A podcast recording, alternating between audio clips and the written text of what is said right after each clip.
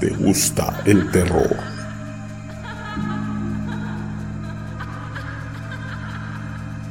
Sean todos bienvenidos a escuchar las historias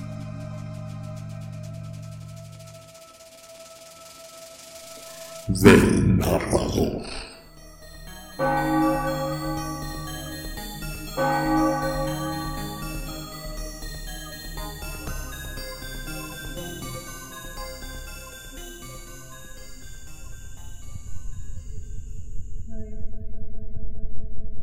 Buenas noches. Es un gusto tenerlos de nuevo por aquí.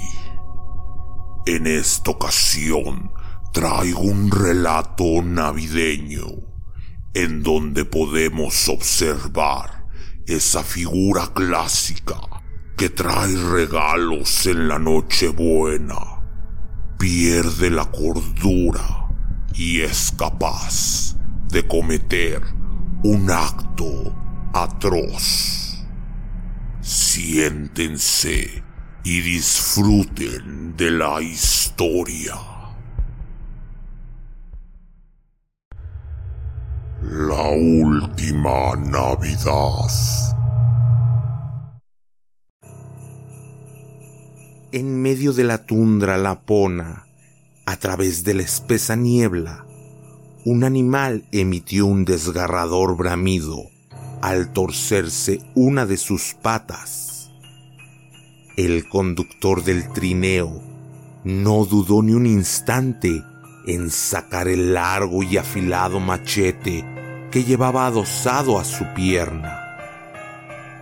Tumbó al reno de una pata sobre la nieve y procedió a destriparlo ahí mismo la primera cuchillada la propinó con tanta fuerza que la sangre salió a borbotones, salpicando todo por completo. Esto le enfureció más todavía. Se limpió la cara con el dorso del guante y masculló un par de imprecaciones. No tenía tiempo que perder. El mensajero estaba al caer y antes quería parar en el bar. En el reflejo de la casi inerte retina de Rodolfo se veía la imagen de Santa Claus, cuchillo en mano, sacándole las tripas. La torpeza del viejo reno estaba retrasando sus planes, así que no se lo pensó dos veces lo abrió en canal y echó aún el humeante cuerpo a la parte trasera del trineo. El frío haría el resto en pocos minutos. Pasó por su cabeza la idea de que quizás los niños notarían la diferencia, pero la desechó enseguida. Todos los putos renos son iguales. Los otros renos del tiro aguantaban apretando el culo. Estaban cegados de miedo, pero no se atrevían a defecar ante aquel asesino que había trinchado a Rodolfo hábilmente de dos tajos. El vaho de su agotadora respiración se cristalizaba en sus hocicos debido al intenso frío aún con la tripa revuelta, empezó a llover una serie de latigazos sobre sus lomos. Santa estaba ansioso por atizarse un trago. ¡Oh, oh, oh! Gritaba enloquecido con cada azote. ¡Oh, oh, oh! El cadáver rígido como la mojama, daba tumbos en la parte trasera, mientras las afiladas cuchillas del trineo levantaban la nieve hacia ambos lados del camino. No tardaron mucho en llegar a su primer destino. Antes de entrar, sacudió sus botas contra la tarima para despegar la nieve y los renos aprovecharon la pausa soltando el contenido de sus tripas. El bar tenía la única característica de ser el más cercano al Polo Norte. Un cuchitril infecto que solo servía una bebida, vodka. El licor era preparado en un alambique casero por el propietario del establecimiento a base de patatas viejas y podridas, importadas, según él decía. No estaba muy concurrido. En el interior había un par de esquimales desmayados, con los brazos estirados sobre la mesa. Una vieja prostituta, incapaz de levantársela ni a un horcado, y también estaba el camarero.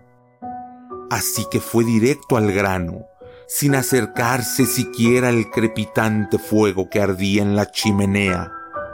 Pidió un vaso y sin mediar palabra con nadie, lo apuró de un trago. Tres vasos más atravesaron su gaznate antes de salir dando ligeros tumbos. Los renos solieron el licor pululando en su boca desde el otro lado de la calle.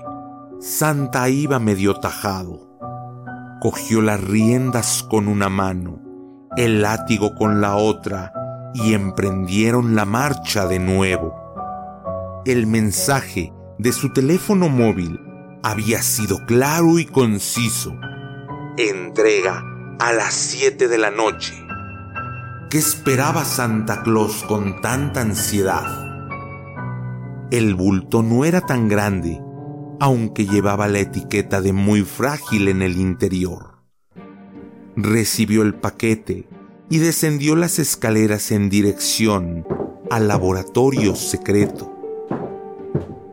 Había logrado inocular una cepa del ébola, combinándola con la de gripe aviar. En el paquete estaba el tercer ingrediente para su maléfica mezcla, el vacilo de la peste negra. La combinación iba a producir un virus supraletal, bautizado jocosamente como las Tres Marías, y él mismo iba a encargarse de propagarlo. ¿Se había vuelto loco Santa? ¿Por qué tanta maldad? Estaba harto de ser Papá Noel y tener la obligación, año tras año, de fabricar millones de juguetes. Luego, tenía que gestionar el asunto de la logística. Había que embalar y transportar a cada destinatario todo lo solicitado. También recibía interminables listas de niños consumistas. Debía aguantarle los lloros y las babas en infinidad de centros comerciales. Y además, bajar por miles de sucias chimeneas infectadas, llenas de excrementos de pájaros, ratas y murciélagos. Lo peor es que nadie se lo agradecía. A los reyes magos de Oriente por lo menos les dejaban agua del grifo para los camellos, pan duro y plátanos. A él nunca le habían invitado a comer o beber una copita o probar un pellizco de turrón. Y eso en plenas fiestas navideñas, las casas estaban a rebosar de viandas.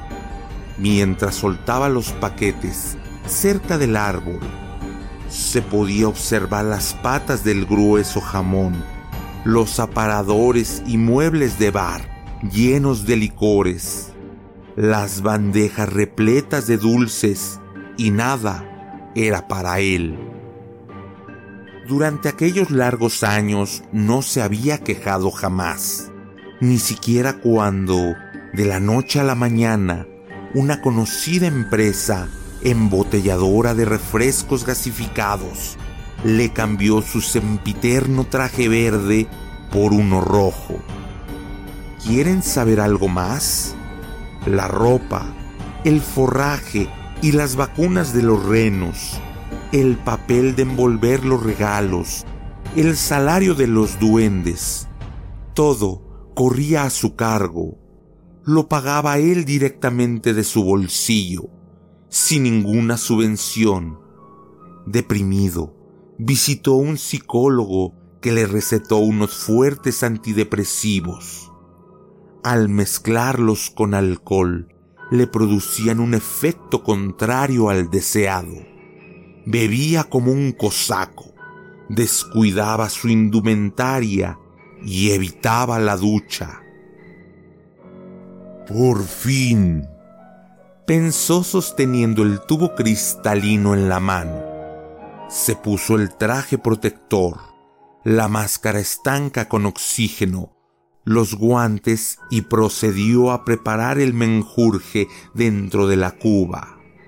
Añadió a la mezcla un par de sacos de levadura con la intención de multiplicar la potencia del batido y, tras la delicada operación, salió cerrando la puerta de seguridad. Ya en la cocina, abrió la nevera y extrajo una botella de vodka que tenía enfriando para la ocasión. Este sí que era del bueno y no la mierda de ese bar. Los renos dormían en el aprisco. Aún les hormigueaban los lomos debido a los latigazos, y sus sueños eran intranquilos. Su amo no tardó mucho en ponerse a roncar también. Se acercaba la Navidad y los elfos estaban extrañados con su jefe. Normalmente se excitaba a medida que llegaba la fecha cumbre y no paraba de darles instrucciones hasta el mínimo detalle. Esta vez se mostraba despreocupado, ebrio y con el traje lleno de lamparones. Ni siquiera se tomaba la molestia de ocultar su estado ante ellos y, unos días antes de lo habitual, los envió de regreso a sus casas. Como ya habían cobrado por adelantado su trabajo, se despidieron sin más. De esta misma forma, se presentó en los centros comerciales de la ciudad. La barba sucia, los ojos vidriosos y enrojecidos, el aliento apestando alcohol y el traje mugriento, como si hubiese dormido con el puesto, sin quitárselo durante meses. Su olor corporal iba al unísono y sus uñas descuidadas y ennegrecidas tampoco ayudaban mucho a mejorar su aspecto.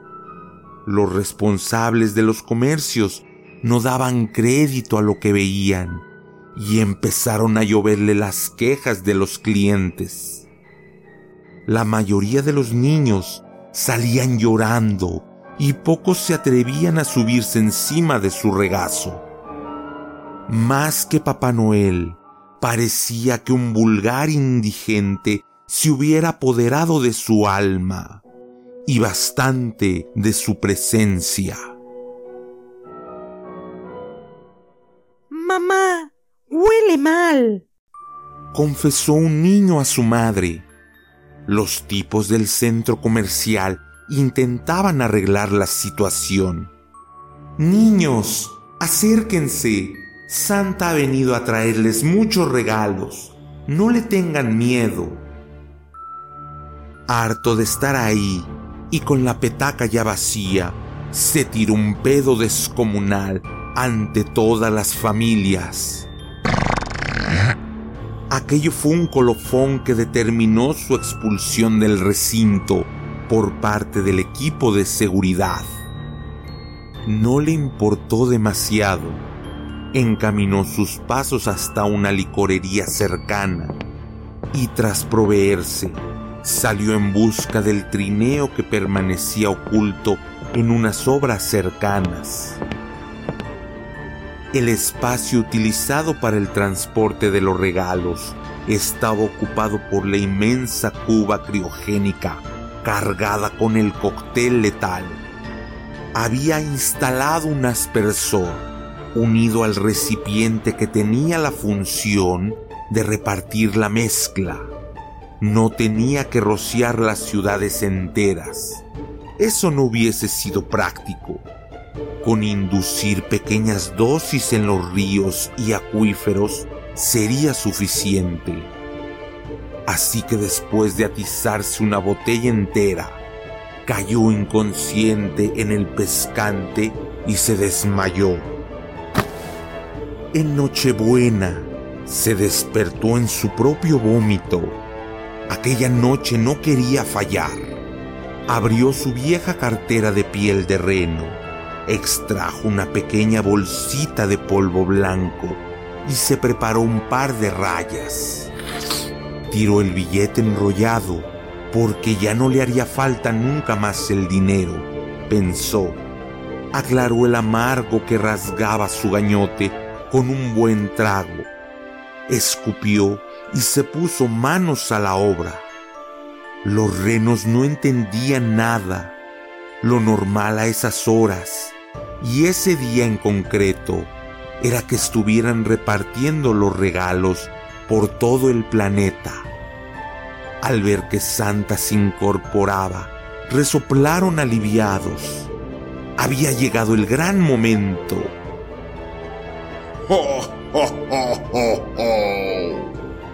Reía Santa maléficamente mientras los azotaba para que despertasen. Esta noche morimos todos. Sobrevolaban los tejados y aunque la cuba iba llena hasta el tope, los animales no notaban el peso. Estaban acostumbrados a cargar miles de toneladas de regalos cada año. Santa no daba un respiro al látigo y a ellos tampoco. Su primera intención fue la de dirigirse a las afueras, al río principal que suministraba el agua de la ciudad. Pero entonces recordó la depuradora municipal, que quedaba bastante más cerca y tendría el mismo efecto. Subió unos cuantos metros, lo suficiente para vislumbrar su objetivo, y encaminó la carga letal hacia ese lugar. Justo cuando estaba encima de las instalaciones y su mano a punto de accionar el aspersor con la dosis, frenó bruscamente el trineo. ¿Qué había llamado la atención de Santa? ¿Había llegado a su destino? ¿Qué estaba pasando? Una niña pequeña, con la pijama puesta, estaba correteando por el borde de la azotea de uno de los edificios. Santa miró alrededor en busca de algún adulto acompañando a la criatura, pero no había nadie más ahí solo la chiquilla, la altura y la espesa noche. Arrancó el cascabel, con el que solía anunciar su llegada, y lo lanzó a un lado.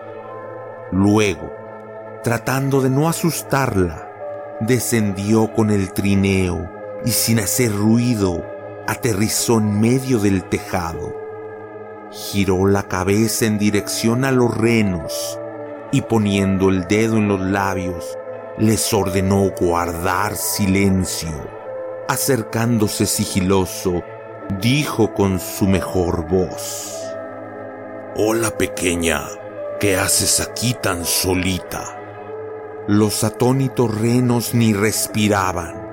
La niña, que llevaba una bolsa en la mano, estaba justo en el extremo a punto de caer al vacío. Al oír su voz, se detuvo, giró la cabeza en dirección a Santa y dijo con determinación, Soy ciega y huérfana. Estoy esperando a Papá Noel. Algo en el interior de Santa comenzó a revolucionarse sin saber bien qué dirección tomar. Pues con el frío que hace aquí, deberías esperarlo dentro. ¿Le has pedido algún regalo, bonita? No, Le voy a hacer yo un regalo a él. Vaya, un regalo a Santa. ¿Y cómo sabes que va a venir? Preguntó acercándose un poco más. Porque Santa nunca falla a los niños. Nos quiere mucho a todos. Pues has tenido suerte. Pequeña, extiende tu brazo y comprueba quién tienes delante de ti. La niña sin titubear empezó a acariciarle las barbas. Santa, eres tú. Sabía que vendrías. Te he traído un plátano y un panecillo. Quería traerte leche, pero no sé dónde la guardan. A Santa, en plena catarsis, se le encharcaron los ojos. No solo no lo rechazaba por su aspecto, aunque tenía que admitir que era ciega, sino que tampoco parecía molestarle su penetrante olor. Ambos se abrazaron, permanecieron así un buen rato. Los renos y las estrellas también lloraron aquella noche. Esta historia es de como dos simples ofrendas, entregadas por la persona adecuada, salvaron a toda la humanidad de una muerte segura. A veces no importa el detalle, sino la intención. Vaya mierda de cuento. Además, no terminó así dijo uno de los esquimales, despertándose. ¿Y cómo es que acabó? preguntó la vieja prostituta, mostrando su interés. Si me pagas un vaso de vodka, te lo cuento. Según me explicó uno de los elfos, Santa, con los ojos inyectados de sangre, vio a la niña pero en vez de frenar, aceleró hacia ella con la malévola intención de cortarle la cabeza con las afiladas cuchillas del trineo, o por lo menos tratar de ensartarla con una de ellas. Los renos bramaban de terror al contemplar su propósito. Hizo un arriesgado giro en el aire y casi cuando estaba a punto de lograr su objetivo, uno de los anclajes que soportaban la cuba criogénica reventó por la inercia, desestabilizando el vehículo. Los renos, Santa y la cuba acabaron empotrados en una pared de la azotea, provocando numerosos desperfectos. Cuando llegaron los bomberos, tuvieron que sacrificar a los pobres animales, evacuar a Santa en un helicóptero y después bajar la cuba con una grúa de grandes dimensiones. La suerte es que no se rajó por ningún lado. ¿Y la niña? Preguntó la vieja de nuevo. La niña ya se había precipitado al vacío. Al día siguiente encontraron su cadáver tirado en la calle, completamente reventado. ¿Y Santa? preguntó el camarero, que no se había perdido ni un detalle de la historia. Si me invitas un vaso de vodka, te lo cuento.